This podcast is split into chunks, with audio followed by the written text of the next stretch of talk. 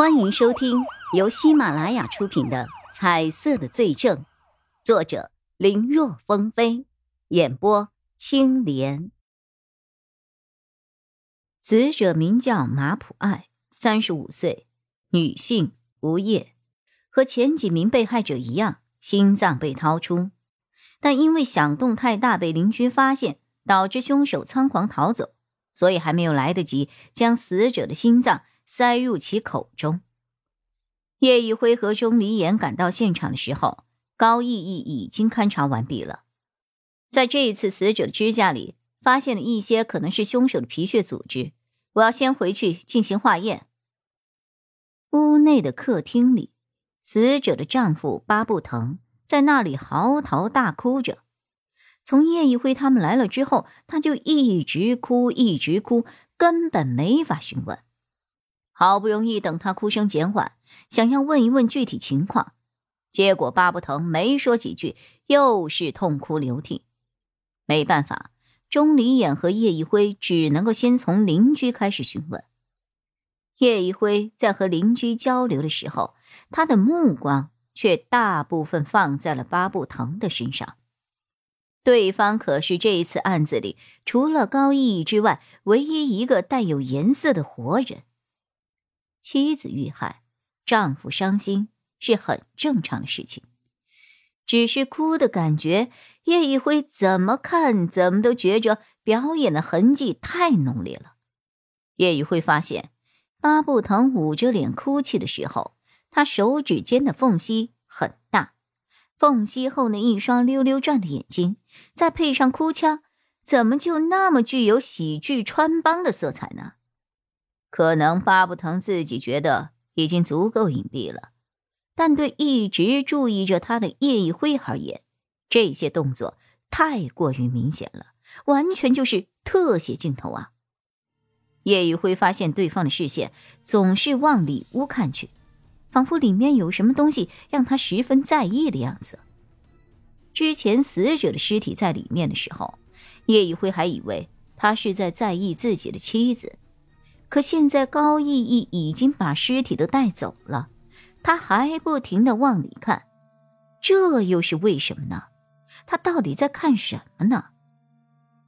顺着对方的目光，他朝里屋也看了一下，他的目光集中在了里面的衣柜上。叶雨辉觉得巴布腾好像看的就是衣柜，难道是衣柜里面有什么吗？叶一辉正要过去打开看，钟离也走了过来，把他拉到了一旁。你觉不觉得那个丈夫有些问题啊？叶一辉一怔，刚才钟离也可没这么说，怎么突然有这样的想法了？你是打听到了什么吗？嗯，我听报警的人说，他听到屋子里有人和死者发生过争执，后来一声巨响，声音就没了。她觉得有些奇怪。等死者的丈夫巴布腾回来的时候，她将这个事情告诉了对方。巴布腾打开房门看，看到倒在血泊里的死者。然后那位邻居当时想着叫救护车和报警，可是却被巴布腾给拦下来了。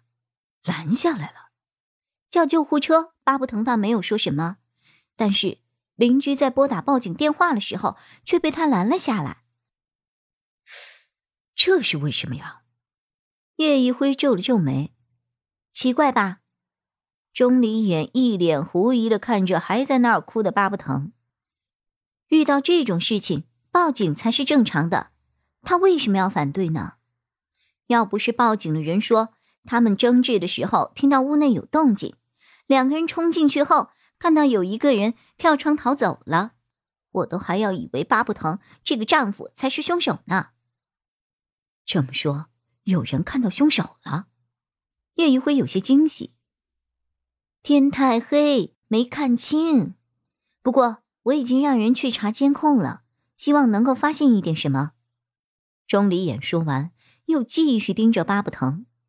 你说是不是我有一点先入为主了？我怎么越看他越觉得怪怪的？其实我也觉得他有问题。叶一辉把自己刚才的发现告诉了钟离眼，钟离眼一听，二话没说，直接跑到里屋，打开了柜门。还没等他看清楚里面有什么，巴布腾忽然哭喊着，也冲进了屋子，对着卧室里摆放的二人结婚照，就是一阵震耳欲聋的嚎啕大哭。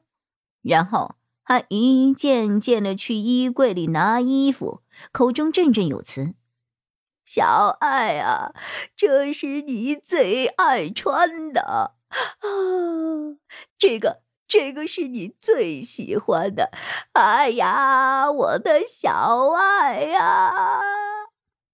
看起来像是他对亡妻有着无限的思念，在这儿都已经开始睹物思人，有些疯癫了。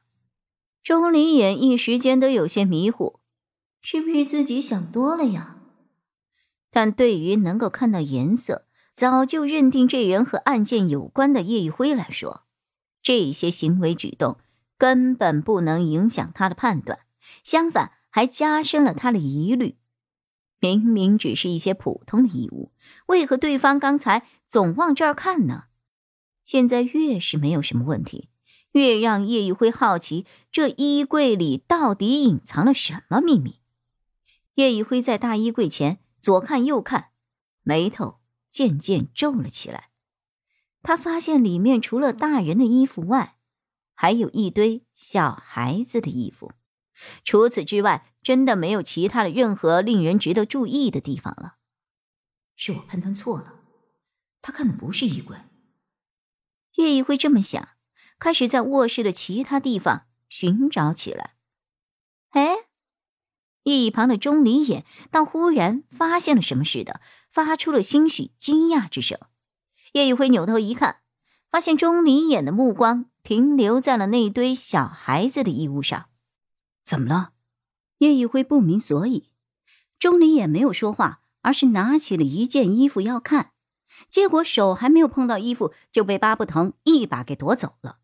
然后他就在那儿哭哭唧唧的：“小爱呀，娃儿的衣服你都还留着。”哎呀，回头头七我都烧给你呀！